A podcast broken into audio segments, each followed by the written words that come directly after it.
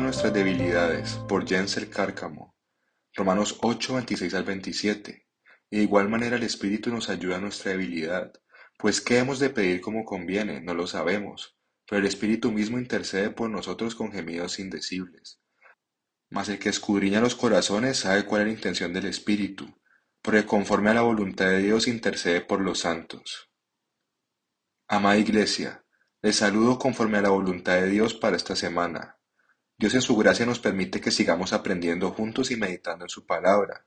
Es mi oración que seamos edificados mientras meditamos en cómo la gracia de Dios nos ayuda en nuestras debilidades por medio del Espíritu Santo. Creo que el pastor Warren Wisby resume muy bien lo que Pablo quiere enseñarnos en Romanos 8, 26 al 27, cuando dice, Dios está preocupado por las pruebas de su pueblo. Cuando estaba ministrando en la tierra, Jesús gimió cuando vio lo que el pecado le estaba haciendo a la humanidad. Marcos 7:34, Juan 11:33 al 38. Hoy el Espíritu Santo gime con nosotros y siente el peso de nuestras debilidades y sufrimientos. Pero el Espíritu hace más que gemir. Él ora por nosotros en su gemido para que podamos ser guiados a la voluntad de Dios. No siempre conocemos la voluntad de Dios. No siempre sabemos orar. Pero el Espíritu intercede para que vivamos en la voluntad de Dios a pesar del sufrimiento.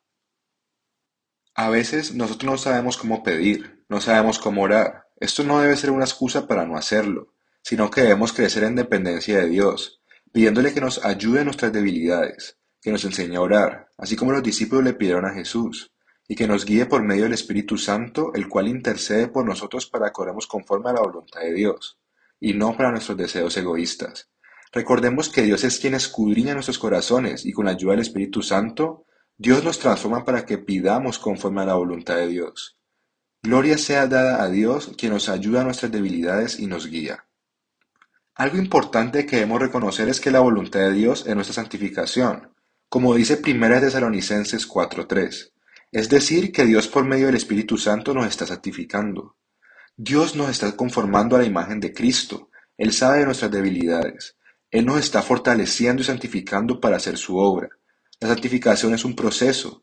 Unos días más que otros podemos ver hacia atrás y agradecer a Dios, porque vemos su gracia en nuestras vidas. Podemos ver cómo el Espíritu Santo mora con nosotros e intercede incontables veces por nosotros, guiándonos en la voluntad bondadosa y amorosa de nuestro Dios. Amados hermanos, no duden que Dios nos fortalece por medio del Espíritu Santo nuestras debilidades. Jesús ha hecho esto posible. Ahora que estamos en Cristo podemos estar seguros de Filipenses 1.6 que dice, estando persuadido de esto, que el que comenzó en vosotros la buena obra la perfeccionará hasta el día de Jesucristo. Amados hermanos, oremos unos por otros para que sigamos siendo edificados mutuamente.